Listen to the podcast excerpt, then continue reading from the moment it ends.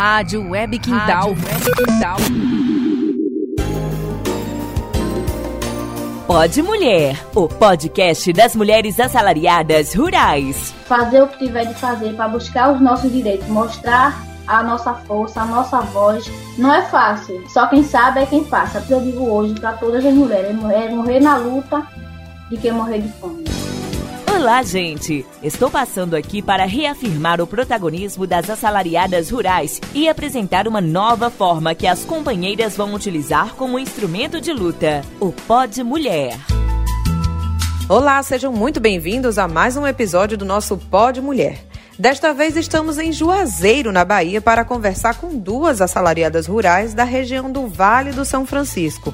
E eu já gostaria de dar as boas-vindas às nossas convidadas, a Elisângela Evangelista e a Maria Elizabeth, pedindo para que vocês se apresentem às nossas companheiras e companheiros que nos ouvem aqui. Olá, é, eu me chamo Elisângela, Elisângela Evangelista Santana dos Santos, pequenininho meu nome. É, eu moro em Curaçá, Bahia, mas trabalho em, na Fazenda Global, município de Juazeiro. Ah, meu nome é Maria Elizabeth, moro em Juazeiro, mas trabalho na empresa Best Fruit, onde fica localizado no setor da Maniçoba. Pode Mulher, o podcast das mulheres assalariadas rurais. Eu vou começar agora a conversa com você, Elisângela, que é do município de Curaçá, aqui na Bahia, perguntando o que te motiva a fazer parte do sindicato e das lutas aqui no Vale do São Francisco. Olha, o que me motiva a participar é, do sindicato é a situação da, das empresas, dos trabalhadores rurais, é, e, e, motiva muito a gente tem que estar perto do, do sindicato, né? Sempre estar próximo ao sindicato. Porque uma empresa sem sindicato é, não funciona.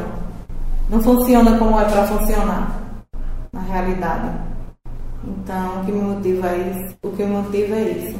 E seguindo aqui com o nosso pódio mulher, eu gostaria de saber agora de você, Maria Elizabeth, que trabalha no raleiro, no campo. Como é que você enfrenta os desafios assim de trabalhar, participar das atividades, de ter uma terceira jornada em casa, enfim, muitas obrigações. Como é que você lida com isso enquanto assalariada e enquanto dona de casa? A gente tem que se virar nos 30, né? Porque não é fácil, mas a gente tem que trabalhar, tem que levar é, a comida para casa, para mesa. Temos nossos filhos, então a gente tem que coincidir aí para é, conseguir trabalhar lá fora na empresa e trabalhar também em casa, fazer suas atividades, cuidar dos filhos. É difícil, mas a gente consegue, com força de vontade, a gente consegue. A gente sabe que outras companheiras também sentem na pele esse peso de ter que se dividir entre o trabalho no campo e os compromissos da casa. Mas agora eu gostaria de saber de vocês duas, como é a relação entre o preço das despesas, a caristia que a gente vive hoje em dia e o salário que vocês ganham. Dá para fechar essa conta? Tá, tá dando para suprir o mês inteiro? Eu começo com Elizabeth, pedindo para que você inicie respondendo a pergunta. Ah, Thalita, tá difícil, ó, porque a gente recebe um salário para dividir para as despesas, vem é, a feira, né? Vem água, vem a energia, e aí botijão, tudo caro, e aí fica difícil. Muitas outras coisas que a gente precisa, né? Tem um remédio, sempre tem um remédio, alguma coisinha extra uma roupa, então fica difícil. E para você, Lisângela, o sentimento é o mesmo de ter que dividir e racionar a, as despesas, a alimentação no dia a dia? Me conta. É, não é fácil não. Aí é onde a gente tem que se virar nos 30 também. Para dar conta do recado, porque você tem que, tem que saber dividir, tem que saber o que você pegar uma coisa para comprar, você tem que realmente é, pensar, eu vou realmente precisar disso?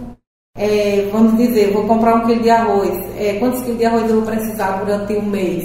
Quantos quilos de feijão? Porque você tem que comprar aquela quantidade para não faltar em outra coisa. Por exemplo, no gás, não faltar na água, não faltar na energia. É, você tem que é, fazer milagre, a realidade. Com o salário de hoje. E agora eu queria saber de vocês, como é que vocês avaliam a vida assim nesses últimos anos? A, a qualidade dela, houve alguma melhora ou está mais difícil para para enfrentar essas adversidades, principalmente com o salário que vocês ganham hoje em dia? Para mim está mais difícil. É, devido às caristias, né? Está mais difícil por isso. Antes era mais fácil. Antes você tinha condições de sair pesquisar um, uma roupa, um calçado e comprar. Hoje não. Hoje você só tem que pensar em comer. Só em comer e pronto. Mais nada. Tá difícil, Thalita. Porque com o salário que a gente ganha, então, assim, e a caristia que tá, então, assim, tá difícil. E qual é o recado que vocês deixam para quem está nos ouvindo para enfrentar esses dias mais difíceis, com preços mais altos, ou até mesmo para quem não tem uma renda fixa, não tem um emprego agora no momento? Vocês têm a, alguma dica, alguma, alguma informação, algum recado de fato para dar para essas pessoas, para esses nossos companheiros e companheiras que estão nos ouvindo?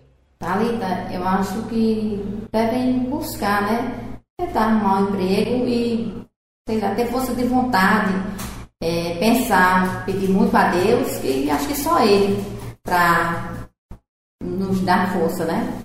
Para a gente continuar a luta e para quem vai enfrentar. Eu acho que a gente, é, principalmente as pessoas que estão desempregadas, não se desesperar e usar uma criatividade e correr atrás de alguma coisa se eu não arrumo um emprego e eu tenho um, um, uma profissão de alguma coisa, se eu, vamos, por exemplo, sei fazer um crochê, sei fazer um, la, um, um laço, sei fazer qualquer coisa, sei fazer um bolo de poda, sei fazer um, bolo confeitado, sei, hoje em dia tem muitas aulas é, online, é, tem como a pessoa se profissionalizar é, através da internet é, para não passar para não passar fome, porque necessidade nós passamos, mesmo trabalhando nós passamos. E para não passar fome a gente tem que correr atrás de qualquer jeito. Pode Mulher, o podcast das mulheres assalariadas rurais. Eu conversei com as companheiras Elisângela Evangelista e Maria Elizabeth aqui do Vale do São Francisco, na Bahia.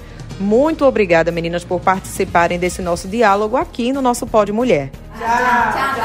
Até a próxima. Até a próxima. E ficamos por aqui. Para saber mais, acesse www.contar.org.br. Até a próxima.